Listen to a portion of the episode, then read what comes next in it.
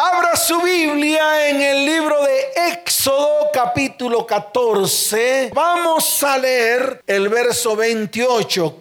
Dice la palabra del Señor.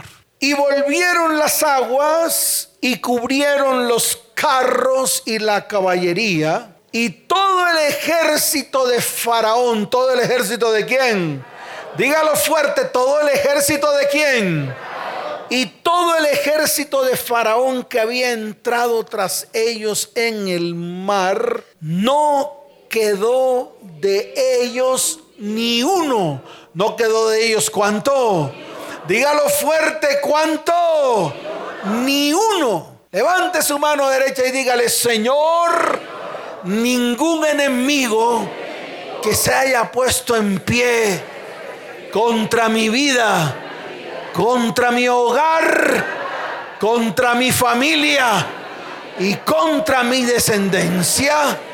Hoy es el día en el cual está escrito, no quedará de ellos ni uno. ¿Cuántos dicen amén? Dele fuerte ese aplauso al Señor.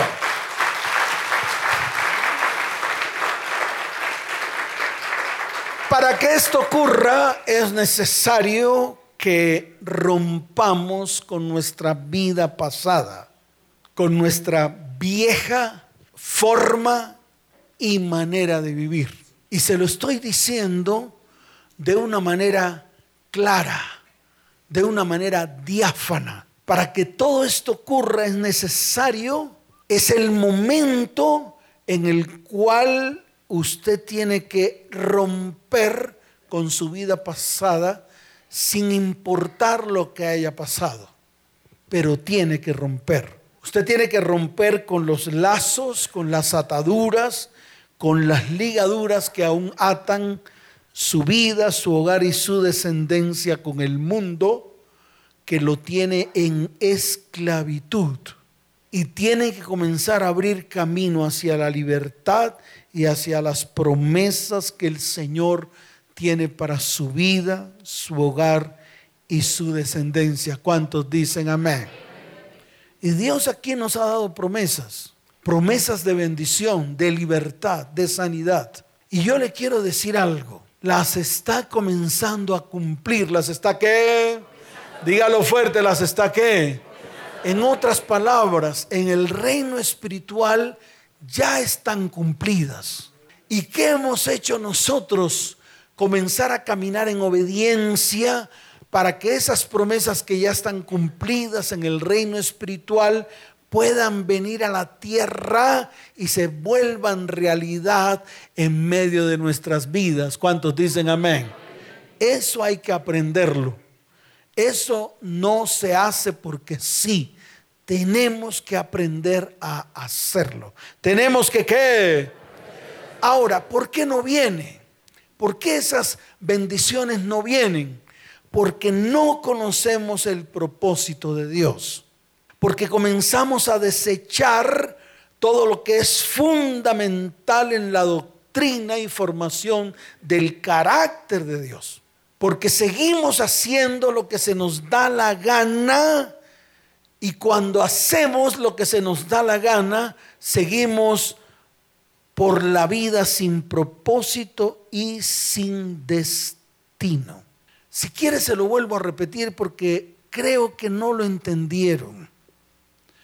Cuando nosotros seguimos yendo contra la corriente, cuando seguimos yendo contra todos los principios y fundamentos de Dios que están descritos en su palabra, cuando vamos en contra de lo que Dios quiere hacer en nuestras vidas, déjeme decirle algo, seguiremos por la vida sin propósito y sin destino. Por eso yo se lo digo a todos, es el tiempo de enderezar las velas del barco y comenzar a colocarlas a favor del viento de Dios para poder llegar a un puerto seguro, para poder llegar a donde, o sea, a un destino seguro. Todos, ¿quiénes?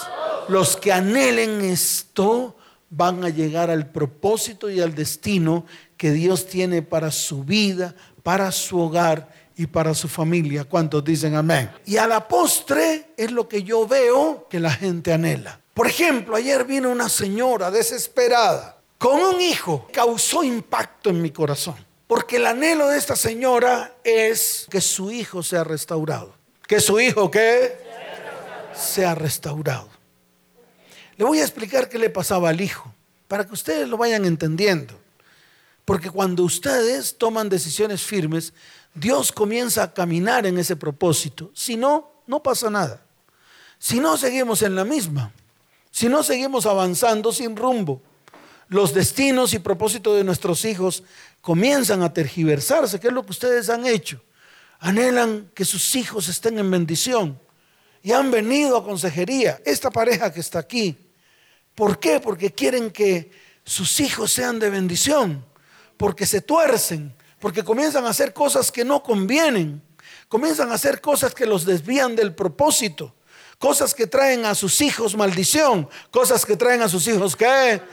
Así pasó con esta señora ayer, para que usted lo vaya entendiendo. Mire, su hijo, noveno semestre de derecho. ¿Noveno semestre de qué? Al borde de graduarse al borde de conquistar tal vez uno de los grandes eslabones que anhela el ser humano, ser un profesional. ¿Ser un qué? Ser un profesional. De un momento a otro, la lengua se le enredó. Increíble. ¿De dónde salió eso? No sabe nadie. De un momento a otro, ya no puede ni hablar. ¿Ya no puede qué? Ni hablar todo lo que habla es enredado.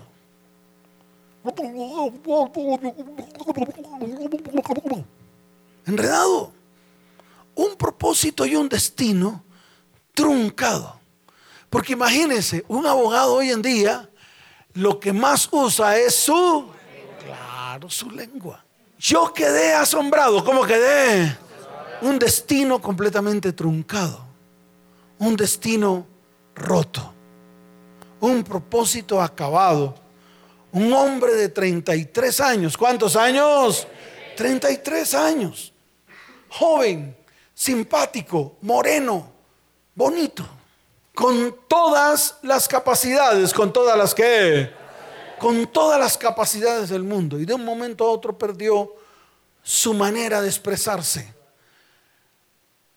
yo empecé a pensar, en algún momento de la consejería le dije, saque la lengua porque de pronto se le volvió viperina. Dije yo, porque no había ninguna explicación. De un momento a otro vino un espíritu de locura a su vida, esquizofrenia. ¿Qué vino a su vida? Esquizofrenia. Y yo le preguntaba a la mamá, le decía, pero mujer, ¿por qué no me cuentas con certeza qué fue lo que le pasó a este muchacho y desde cuándo comenzó a experimentar estas dos cosas, esquizofrenia y problemas en su habla. Me dijo, pastor, de un momento a otro. ¿Y qué hiciste mujer cuando esto le sucedió a tu hijo? Entonces fíjese lo que, lo que comenzamos a hacer. En mi pueblo, dijo ella, en mi pueblo pues todo el mundo opinaba. Entonces el uno que lo llevara donde el vidente no sé qué, el otro que lo llevaba donde el brujo tal, el otro que le dieran las aguas de misía no sé qué, el otro que le dieran un trago de yo no sé qué cosas, al otro que le dieran un vaso lleno de no sé cuánto, al otro que lo llevara donde la hechicera no sé qué. Fíjese tal vez los errores que cometemos, tal vez porque o somos ignorantes con respecto a la palabra de Dios, porque la misma palabra dice, mi pueblo se perdió por falta de conocimiento. Y yo comencé a hacer las cosas de una manera desesperada porque veía cómo poco a poco se truncaba el destino y el propósito de mi hijo. Y empezó a llorar y a dar alaridos. Yo inmediatamente llamé a las personas que, pues obviamente que me acompañan los días sábados, pues para que estuviéramos ahí, no para hacer un concilio, sino para mirar la causa. Y le dije, señora, hay que buscar la causa del por qué a este muchacho le tergiversaron su propósito y su destino. ¿Y quién se lo tergiversó? la propia abuela. Esto tiene un trasfondo mucho mayor. No se los voy a comentar porque, porque no me es posible, no me es lícito hablar de esta situación. Lo que estaba pasando con esta mujer y cuál fue la base del por qué su propia mamá odió tanto a su hija y a toda su descendencia. Prácticamente que a él le cerraron la boca espiritual, lanzaron una maldición sobre él, la cual trajo un espíritu de locura y un espíritu de mudez sobre la vida de este muchacho y que en el momento en que estaba terminando su carrera, en el momento en que estaba terminando su qué? Su carrera, hizo algo ilícito y lo expulsaron de la universidad. Fíjese cómo le ocurrieron las tres cosas en el mismo momento, al mismo tiempo, un destino totalmente frustrado. Vaya a su propia vida, vaya a su propia casa, vaya a su propio hogar, vaya a su propia familia y verá cómo muchas familias y muchos descendientes y muchos hogares han truncado sus propósitos, han truncado sus vidas por causa nuestra, por causa de introducir a nuestra vida, a nuestro hogar y a nuestra familia maldad, maldición, pecado e iniquidad. Ayer estuve hablando con mi hermana, pues vino de Santa Marta, estábamos en el comedor y ella nos relata, historias del colegio donde ella trabaja y nos estaba contando acerca de una niña de siete años, siete años. ¿Usted sabe cómo le dice el papá a esta niña? No voy a decir la expresión porque es muy vulgar. ¿Usted sabe cómo le dice el papá a esta niña? Le dice, quítate de aquí porque tú vales y coloca lo que vale. Una vulgaridad, vales lo que vale el pene del hombre, pero vulgarmente. Cada vez que la niña se acerca a él y la importuna o le pide algo, lo primero que le dice el papá a esa niña es, quítate de aquí porque tú vales el pene del hombre, de manera vulgar. Y esto no lo debe usted asombrar, porque creo que esta misma expresión usted se la ha dicho a sus hijos, tal vez de otra manera, tal vez porque usted es un asolapado, porque tal vez usted se pone máscaras o usted es un hipócrita. Pero yo estoy seguro que esto es lo que muchos papás y mamás han anhelado decirle a sus hijos en algún momento de sus vidas. ¿Y sabe qué ha traído esto o qué trae esto sobre la vida de un niño, de una niña? ¿Sabe qué trae? Trae destrucción, trae qué? Y desde ahí comienza a truncarse el propósito de ellos. ¿Y quiénes somos los primeros que los truncamos si no somos nosotros? ¿Quiénes somos los primeros que no permitimos que nuestros descendientes cumplan sus sueños si no es nosotros mismos por la manera como nos expresamos de ellos o por la manera como los vemos o por las circunstancias que en algún momento hemos atravesado y a través de esas circunstancias hemos vomitado, hemos derramado sobre nuestros hijos y sobre nuestros descendientes y sobre nuestro cónyuge y sobre nuestro hogar maldición. Y esa maldición, escuche bien, tarde o temprano, ¿cuándo? Dígalo fuerte, ¿cuándo? Tarde o temprano se vuelve verdad, se vuelve realidad. Esto pasó con el pueblo de Israel. Desde el mismo momento en que Dios le promete una descendencia a Abraham, él mismo le declara a Abraham lo que iba a suceder con este pueblo.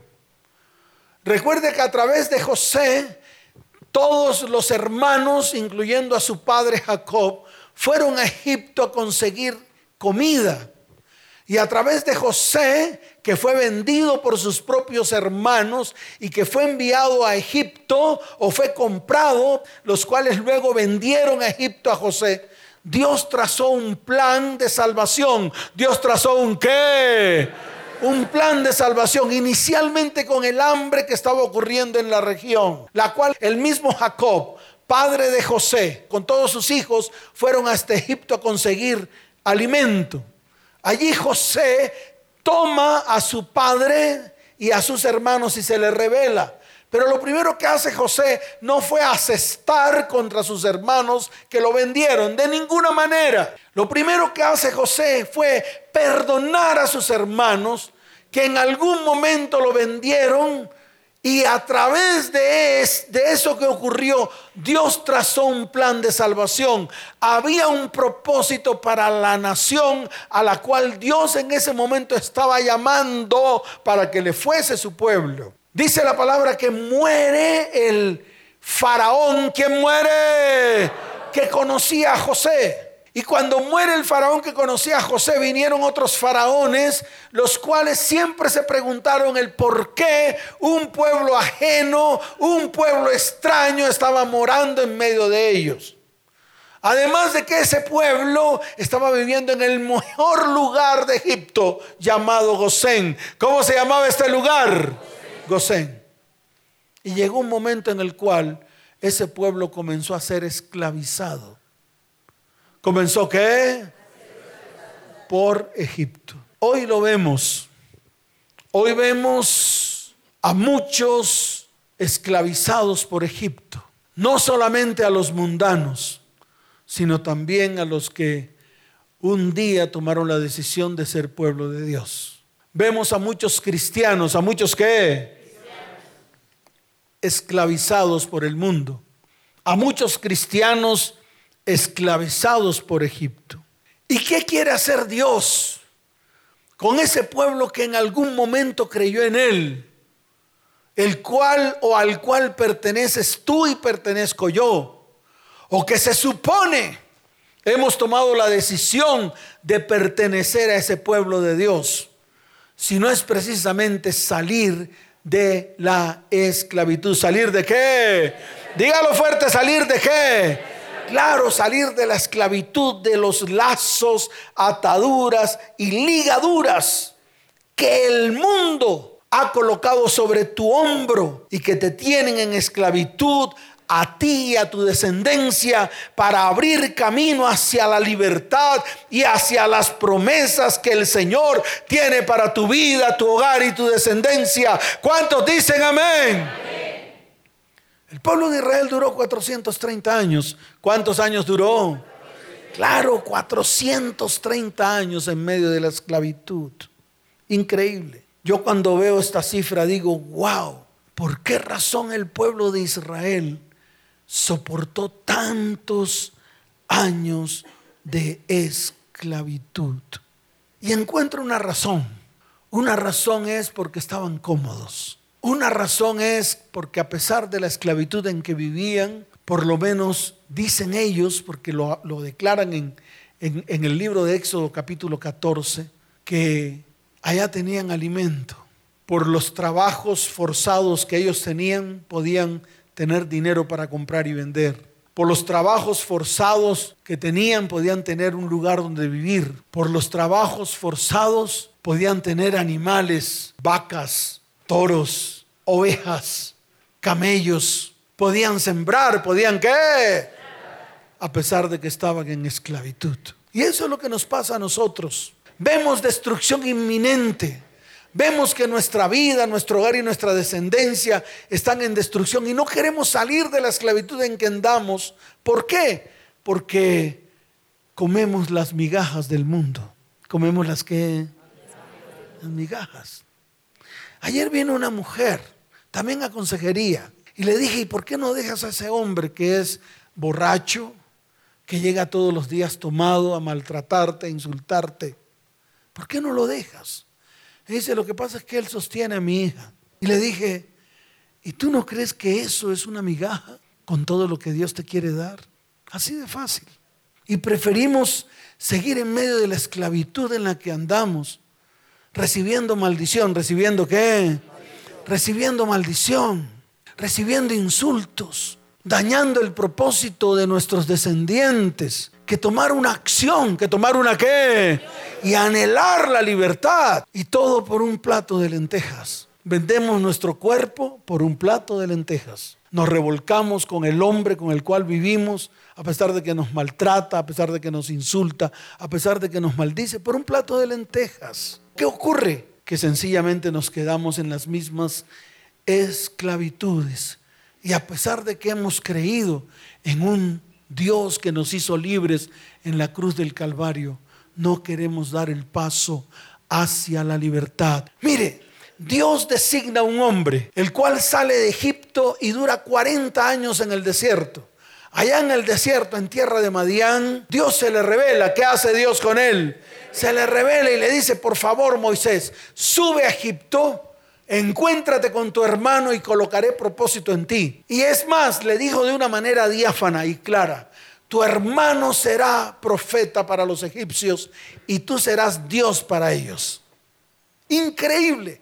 Hasta ese título le puso. Y a través de Moisés Dios comenzó a hacer milagros, maravillas y prodigios ante los ojos de aquellos que tenían esclavos a ese pueblo. Y sin embargo, ese faraón endureció su corazón hasta las últimas consecuencias. Dios hasta tuvo que enviar plagas. ¿Qué tuvo que hacer Dios?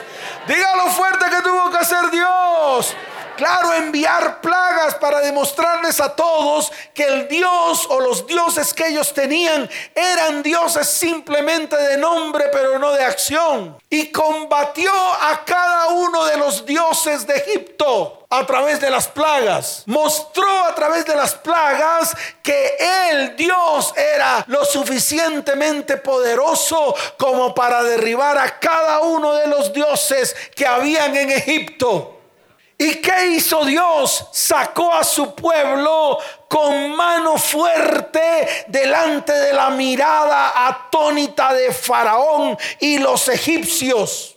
Salieron con muchas pertenencias. ¿Y sabe por qué? Porque Egipto no era el destino final ni el propósito final para ese pueblo. Y eso es lo que usted tiene que entender. Mi esposa me dice, no grite. Pero yo digo, es el ímpetu. Es para que usted despierte. Es para que usted abra los ojos. Es para que usted se ponga los calzones bien puestos. Es para que usted tome decisiones, para que usted qué. Dígalo fuerte para que usted qué. Claro, tome decisiones. Egipto no era el destino final del pueblo de Dios. Y hoy se lo digo, después de miles y miles de años, su destino final no es la esclavitud, su destino final no es la iniquidad, su destino final no es la maldición, su destino final no es la ruina, su destino final no es ese, ni para usted ni para su descendencia. Su destino final es el propósito de Dios que quiere colocar en medio de su vida, su hogar, sus hijos, su descendencia. Ese, es su destino final. Los propósitos que Dios tiene para usted y su familia. ¿Cuántos dicen amén? Entonces no nos podemos quedar donde estamos. No podemos seguir con nuestros conceptos. No podemos seguir con nuestras teologías. No podemos seguir con nuestras religiones. No podemos seguirle creyendo a hombres mentirosos. No podemos. Tenemos que pararnos firmes para creer en lo que Dios quiere hacer. ¿Para creer en qué? Dígalo fuerte para creer en qué.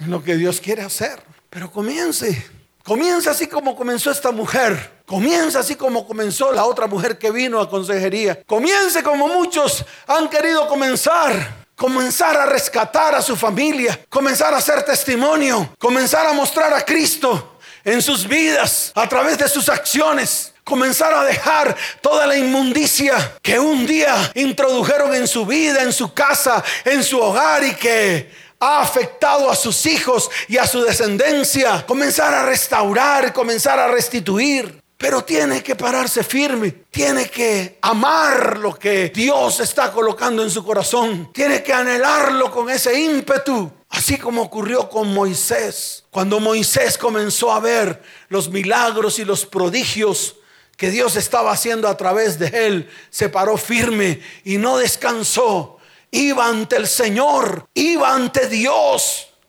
Y le decía, Señor, estoy haciendo lo que tú me dices, pero aún no está pasando nada. Y el Señor le decía, no te preocupes, tranquilo Moisés, yo haré endurecer el corazón de Faraón y haré que él deje salir a mi pueblo quiero librar a mi pueblo de la esclavitud y llevarlo hacia un propósito y un destino de bendición. Y eso mismo le está diciendo Dios a su iglesia. ¿Cuántos dicen amén?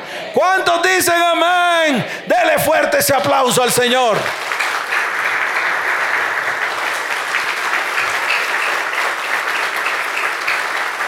Y déjeme decirle algo. La salida del pueblo de Israel de tierra de Egipto no fue el final de su liberación, fue el comienzo, fue el que... Ellos salieron por una sola callecita estrecha. Eran miles y miles de israelitas, miles y miles de hebreos salieron saliendo por esa callecita. Imagínenselo, imagínense la montonera de gente Dice la palabra que iban ancianos, jóvenes, niños, mujeres, hombres, saliendo por una calle estrecha hacia la libertad, hacia la que... Pero ahí no fue el final de su liberación, ahí fue el comienzo. ¿Qué es lo que nosotros creemos? Ay, a ver, recibe, recibe. Y ya, libre, quede libre. Y al día siguiente estamos haciendo lo mismo. Libre de la ruina. Y al día siguiente vemos que no hay ni un peso. Libre de la pornografía. Y al día siguiente nos mandan en la guasapera unas viejas en pelota. Y entonces nos deleitamos. Y dice, otro día será. ¿Cómo decimos? Dígalo fuerte, como decimos? Esa es la realidad de lo que está pasando hoy. Y es una verdad que no podemos callar, así a la gente del emberraque, porque eso es lo que hacen.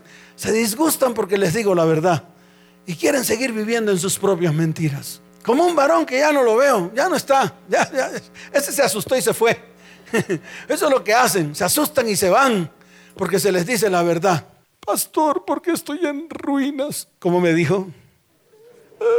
Así, como siempre hablan. Vienen con carita de cuchiflí. Eso vienen así con carita de postín. Todos santurrones, todos qué. Esos santurrones, yo leo la Biblia. Pastor, estoy leyendo la Biblia, me, estoy dando cuenta de las verdades de la Biblia y escondiendo un guardado ahí. Tenía un guardado en una olla. Y cuando destapamos la olla, pues obviamente era podrida. Dígalo fuerte cómo era la olla. Estaba podrida la olla. Estaba podrida. Eso a mí me gusta cuando se destapan las ollas. Y empezó a hablarme así todo bonito. Y decía, wow, le voy a mandar a esculpir un bulto. ¿Un qué? Un bulto de esos y le voy a poner una vela todos los días. Y lo voy a alumbrar de esa santidad tan tremenda que, veo en sus ojos. Una máscara.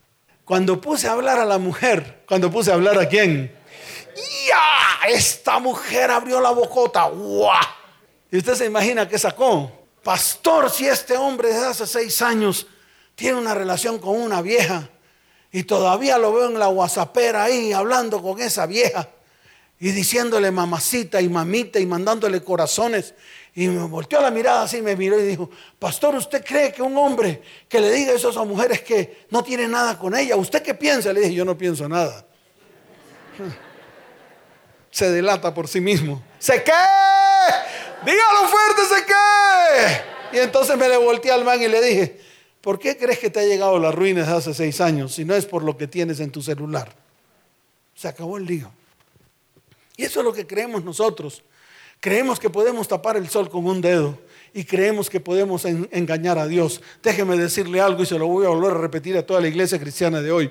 Dios no puede ser burlado. Dígalo fuerte.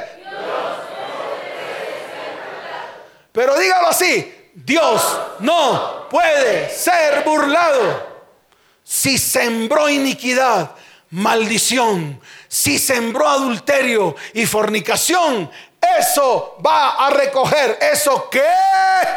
Dígalo fuerte, ¿eso qué? ¿En qué cree que se traduce si no es en ruina, escasez, maldición y destrucción? Y no hay de otra. No le ponga eso comillitas ni estrellitas. No me venga con los cuentos de la tal gracia. No me venga con los cuentos de que Dios perdona todo. No me venga con el cuento de que si me postro delante del Señor con cara de cuchiflí y con máscara, entonces todo se va a solucionar.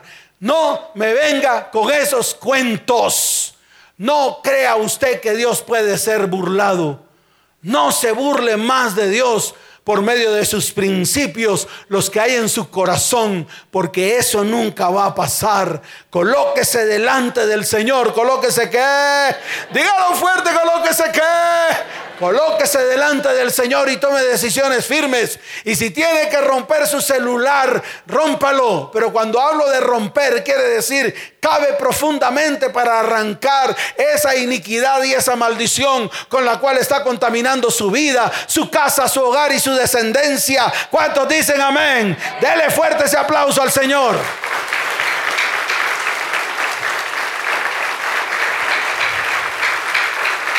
Por eso le digo, la salida del pueblo de Israel de tierra de Egipto no significaba su liberación total. Faraón fue tras ellos y los encontró. Faraón fue qué? ¿Y qué hizo? Entonces mire usted para que se dé cuenta que el mundo siempre tratará de buscarlo siempre, en todo momento. La maldición siempre tratará de extender su brazo para alcanzarlo. El pecado siempre tratará de extender su brazo para encontrarlo. La maldad siempre tratará de extender su brazo para encontrarlo. Y se lo digo para que lo entienda, siempre. Por eso nosotros tenemos que estar con los ojos abiertos, velando y orando como tiene que estar. Dígalo fuerte como tiene que estar. Ay, pastor, haga una velada y y haga un sancocho, yo le compro el sancocho. Porque eso es lo que hacemos. Unas veladas convertidas en rituales. Todo lo de Dios convertido en ritual. Y yo le quiero decir algo primero, póngase firme. Y no crea que los rituales lo van a salvar a usted. Ni los rituales, ni las iglesias, ni su pastor, ni su apóstol va a poder salvarlo a usted. Porque ellos no tienen las herramientas para salvarlo a usted. El único que vino a salvar la humanidad de la muerte inminente y de la destrucción se llama Jesucristo. ¿Cuántos dicen amén? Fuerte ese aplauso al Señor.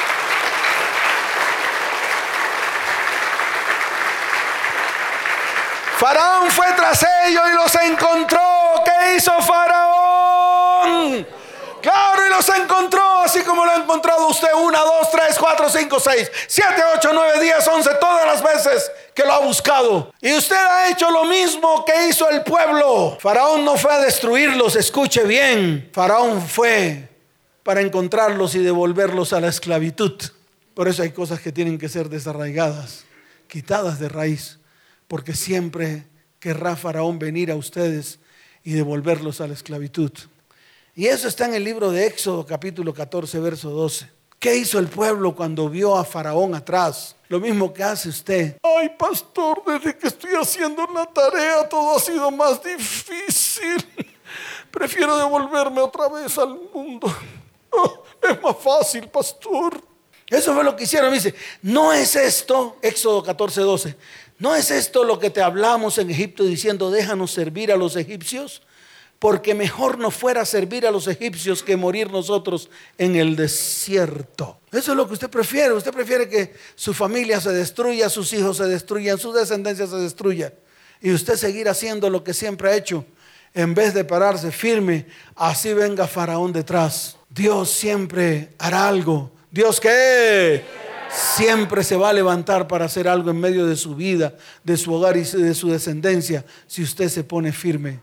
No importa lo que usted vea, no importa lo que usted esté sintiendo, no importa si tiene el mar enfrente, las montañas a los lados y Faraón atrás. Porque el día que usted decida tocar las aguas, las aguas serán divididas y usted pasará en seco. ¿Cuántos dicen amén? Y aunque ese faraón viniese detrás de usted, cuando usted termine de pasar, las aguas cubrirán a todos los que lo esclavizaron a usted y usted verá que ninguno de ellos quedará en pie, hasta los verá muertos a las orillas de las aguas. ¿Cuántos dicen amén? ¿Cuántos dicen amén? el ejército de Faraón en la retaguardia, las montañas a la derecha y a la izquierda, el mar rojo enfrente. Y frente al mar rojo el pueblo estaba rodeado de peligros.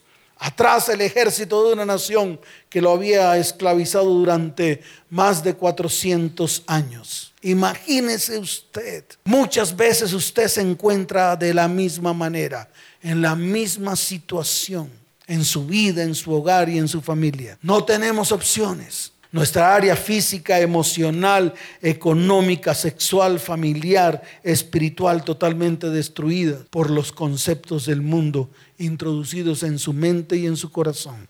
Eso es lo que hemos hecho. Fornico, todo el mundo lo hace. Veo pornografía, todo el mundo lo hace. Adultero, todo el mundo lo hace. Robo, todo el mundo lo hace. Divorcios, pues le pasa a todo el mundo. Pastor, quiere saber una cosa, al mundo, pero el pueblo de Dios siempre será un pueblo intachable, siempre será un pueblo capaz, siempre será un pueblo que se pare firme, siempre será un pueblo que tome decisiones, siempre será un pueblo que tiene que ir delante de Dios para que Dios muestre la solución a todo lo que les está pasando por causa de que ustedes han introducido maldad, pecado y maldición. Y esa ha sido la causa. Entonces siempre tendremos que ponernos firmes delante de Dios. ¿Cuántos dicen amén? Mire, cuando yo veo este episodio, siempre me tengo que ir a los acontecimientos similares que sucedieron en el Mar Rojo. Porque cada vez, o sea, cuando hice ese estudio de que algo ocurrió con las aguas, siempre me doy cuenta que al otro lado de las aguas ocurrieron muchas cosas, cosas aún mayores. Mire, el Mar Rojo, ellos fueron librados definitivamente de la esclavitud. Fueron librados que... Claro, la misma palabra lo dice. Mire Éxodo 14, 13. Dice, y Moisés dijo al pueblo, no temáis, como le dijo, estad firmes, estad qué. Y ved la salvación que Jehová hará hoy con vosotros, porque los egipcios que hoy habéis visto, nunca más para siempre los veréis. ¿Cuántos dicen amén?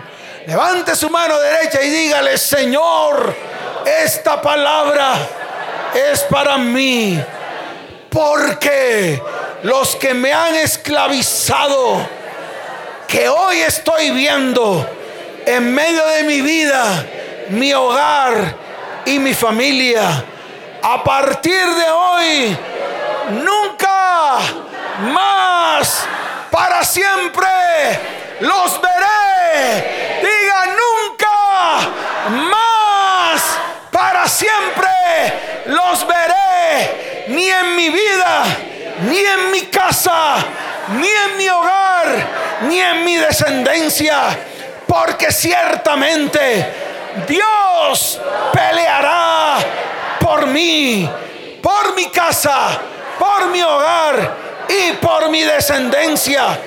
Por lo tanto, estaremos tranquilos en el nombre de aquel que trajo libertad a mi vida, a mi hogar y a mi descendencia. ¿Cuántos dicen amén? Fuerte ese aplauso al Señor.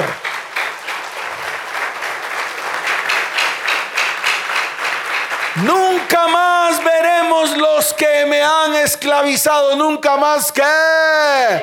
Diga, nunca más mis ojos verán a los que me han esclavizado.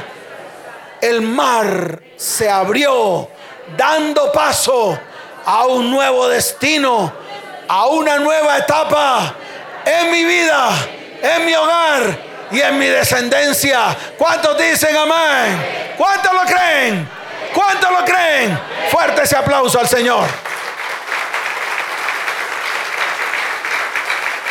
Y encuentro dos acciones más, porque yo no me quedé solamente en la orilla del Mar Rojo. Dios lo hizo después, ya no con ese pueblo, porque ciertamente ese pueblo no obedeció a Dios, no le creyó. Y ese pueblo comenzó a dar vueltas durante 40 años y quedó postrado en el desierto. Pueblo de Dios, hoy el Señor te está hablando. Ya basta de seguir dando vueltas en el mismo desierto. Detente. Comienza a mirar las promesas de Dios y comienza a caminar firme porque Dios hará maravillas a partir de hoy en medio de tu vida, tu hogar y tu descendencia. ¿Cuántos dicen amén? Y eso pasó. Miren el libro de Josué, capítulo 3, desde el verso 14 en adelante, mire lo que dice la palabra para que usted lo entienda, para que usted lo vea. Esta palabra me es como miel a mi boca, es como que dice la palabra y aconteció que cuando partió el pueblo de sus tiendas para pasar el Jordán con los sacerdotes delante del pueblo, llevando el arca del pacto, cuando los que llevaban el arca entraron en el Jordán y los pies de los sacerdotes que llevaban el arca fueron mojados a la orilla del agua, porque el Jordán suele desbordarse por todas sus orillas todo el tiempo de la siega. Las aguas que venían de arriba se detuvieron. Las aguas que venían de arriba, ¿qué? Se detuvieron como en un montón, bien lejos de la ciudad de Adán, que está al lado de Suretán. Y las que descendían al mar del Arabá, el mar salado, se acabaron y fueron divididas. Y el pueblo pasó en dirección de Jericó. Mas los sacerdotes que llevaban el arca del pacto de Jehová estuvieron en seco, firmes en medio del Jordán, hasta que todo el pueblo hubo acabado de pasar el Jordán. Y todo Israel pasó qué? En seco. Pero no nos podemos quedar ahí, porque tal vez todo esto nos asombra. ¡Wow! ¿Cómo decimos? ¡Wow! Se abrió el Jordán. Usted va a pasar en seco. Pero después de que pase en seco, vendrán los tiempos en los cuales las promesas de Dios se cumplirán en medio de su vida, su hogar y su descendencia. ¿Cuántos dicen amén? ¿Qué hizo el pueblo después? Levantaron doce piedras. ¿Qué más hicieron? Circuncidaron su corazón. ¿Qué hicieron? Claro, circuncidaron su corazón. Anhelaron ser transformados. Anhelaron con todo su corazón ser transformados. Y esa es la circuncisión. Anhelaron celebrar la Pascua, celebrar la qué. Claro, comieron cordero, bebieron vino, comieron pan sin levadura. Era la comida preferida del Señor cuando se reunía con sus discípulos. Comían cordero. Y un día que comió cordero dijo, he aquí el cordero de Dios. He aquí quién. Claro. Un día comió pan y lo levantó y dijo, esta es la última vez que comeremos este pan, porque este pan que está frente a ustedes será entregado a vituperio, llevará todas sus enfermedades y todos sus dolores. El castigo que ustedes se merecían, yo lo llevo en la cruz del Calvario. Las llagas que yo voy a sufrir, estas llagas serán sanadas en medio de su cuerpo. Eso fue lo que dijo. Dijo, y esta copa que hoy tomamos juntos será la copa de la nueva alianza en mi sangre. Porque derramaré hasta la última gota de mi sangre por vosotros. Y traeré salvación a ese pueblo que crea en esto. ¿Cuántos dicen amén? Y se cumplió en la cruz del Calvario. Ciertamente llevó nuestras enfermedades, sufrió nuestros dolores, el castigo de nuestra paz fue sobre él y por su llaga fuimos nosotros curados. ¿Cuántos dicen amén? ¿Cuántos dicen amén? El más grande sacrificio que alguno pudiese haber hecho por nosotros. Ninguno pudo hacerlo, solo Jesucristo. También veo dos momentos en los cuales el Jordán se abrió y pasaron en seco. El primero, el caso de Elías, el caso de quién? Elías, en Segunda de Reyes capítulo 2. Abra la Biblia ahí para que usted vea. Todo esto está sustentado a través de la palabra. Esto no es un cuento. Esto no es que, esto no es el cuentico que yo quiero hacerles creer a ustedes. Y que no se preocupen que si viene Jesús se los lleva. Usted toma decisiones para que cada vez que ocurran estos actos proféticos, usted pase a una nueva etapa en su vida, etapas de bendición y de prosperidad, etapas de sanidad y de milagros. ¿Cuántos dicen amén? Etapas de restauración y restitución para su pueblo. ¿Cuántos dicen amén? Mire lo que dice Segunda de Reyes capítulo 2, desde el verso 8 en adelante. Tomando entonces Elías su manto, lo dobló y golpeó las aguas, las cuales se apartaron a uno y a otro lado y pasaron ambos por lo seco. Cuando habían pasado, Elías dijo a Eliseo, pide lo que quieras que yo haga por ti antes que yo sea quitado de ti. Y dijo Eliseo, te ruego que una doble porción de tu espíritu sea sobre mí. Él le dijo, cosa difícil has pedido, si me vieres cuando fuere quitado de ti, te será hecho así. Mas si no, no. Y aconteció que yendo ellos y hablando de aquí un carro de fuego con caballos de fuego, apartó a los dos y Elías subió al cielo en un torbellino. ¿Subió a dónde? A su destino. ¿Subió a dónde? A su destino. Las aguas del Jordán se abrieron ante Elías porque él tenía que pasar en seco para ir a su destino. ¿Para ir a dónde? A su destino. Entiéndanlo. Cada vez que las aguas se abrieron era para marcar destino en el pueblo o en las personas a las cuales las aguas se abrieron. No fue porque sí. Lo mismo pasó más adelante, ahí en Segunda de Reyes capítulo 2, desde el verso 3 hasta el verso 15. Mire lo que dice. Alzó luego el manto de Elías que se le había caído y volvió y se paró a la orilla del Jordán. Y tomando el manto de Elías que se le había caído, golpeó las aguas y dijo, ¿dónde está Jehová, el Dios de Elías? Levante su mano y diga, ¿dónde está Jehová, el Dios de Elías? Dígale, Señor, hoy quiero que dividen las aguas para pasar en seco e ir a mi destino, a mi propósito y al propósito que tú tienes para mi vida, para mi hogar y para mi descendencia.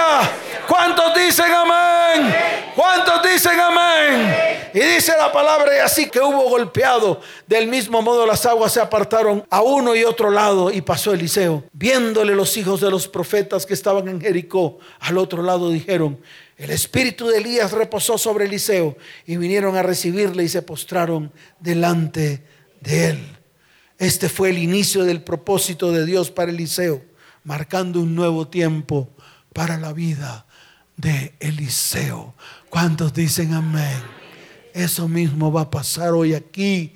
Dios va a mostrar un nuevo propósito y un nuevo destino para las familias que nos hemos reunido en este lugar y para las personas que escuchan esta charla a través de la radio. Vienen los mejores tiempos para ti, los mejores tiempos para tu casa, los mejores tiempos para tu hogar y los mejores tiempos para tu familia. ¿Cuántos dicen amén?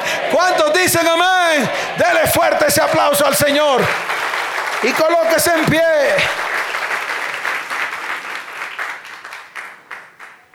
Usted ha venido aquí a buscar su propósito y su destino. Usted ha venido aquí a buscar el propósito y el destino que Dios tiene para su vida, su hogar y su descendencia. Amén. Levante su mano derecha. Escuche bien. Hoy debemos tomar la decisión de dejar todo lo que nos ata al mundo, a la esclavitud y a Egipto. Todo lo necesario para que salga de esa vida de esclavitud. La vieja vida, los vicios, las viejas costumbres, toda su teología, su teoría espiritual, todas sus religiones. El mismo Señor lo dijo. Si alguno quiere venir en pos de mí, niéguese a sí mismo, tome su cruz cada día y sígame. Escuche esto. Los israelitas que no salieron de Egipto murieron de hambre espiritual. En Egipto no hay comida espiritual que te nutra.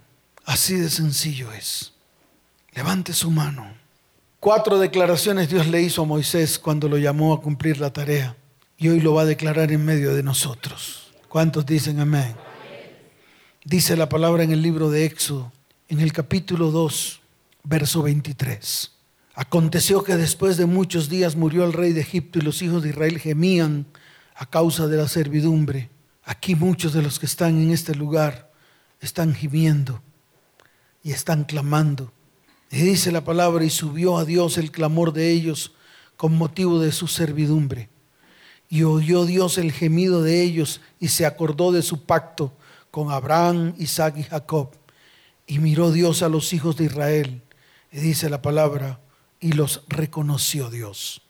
Levante su mano y dígale, Señor, hoy es el día en el cual, como pueblo tuyo, esa decisión que he tomado, me coloco delante de ti para que tú me reconozcas Señor, hoy clamo a ti y coloco mis aflicciones delante de ti.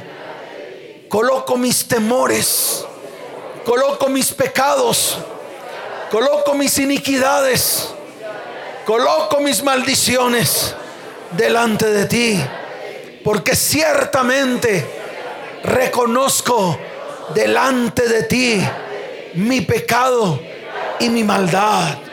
Señor, hoy tú has dicho que has visto mi aflicción y has oído nuestro clamor a causa de mis exactores.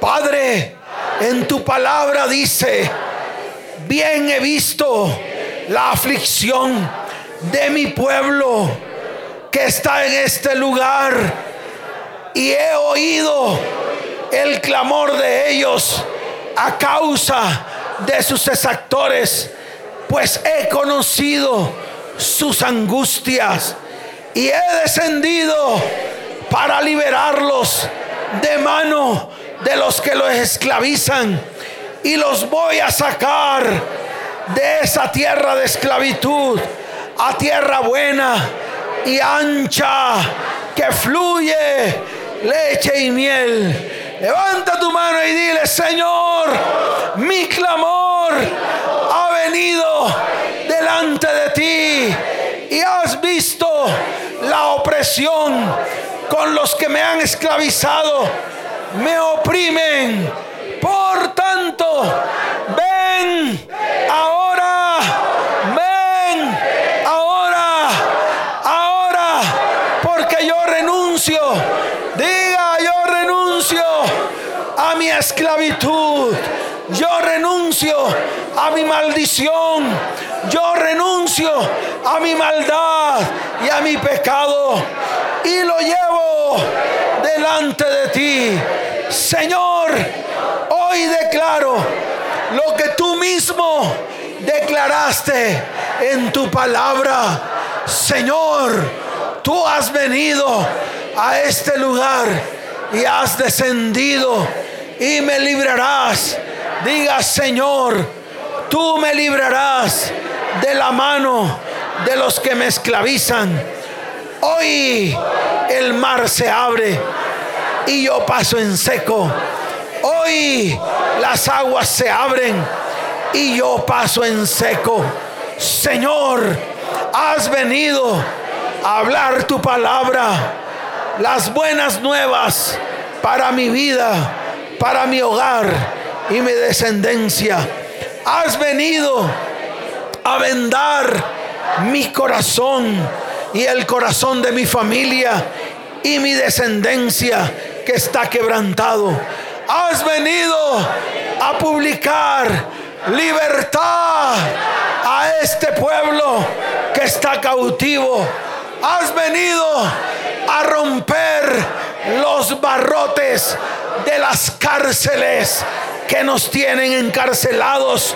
Has venido a proclamar la buena voluntad tuya y el día de venganza de todos los enemigos y de todos mis exactores y de todos los que me han esclavizado, porque no los volveré a ver, no los volveré a ver, diga, no los volveré a ver, Señor, hoy te gracias, porque a partir de hoy has descendido para librar mi vida, para librar mi casa, para librar mi hogar y para librar mi familia de mano de los que me esclavizan en todas las áreas, espiritual, emocional, física, sexual.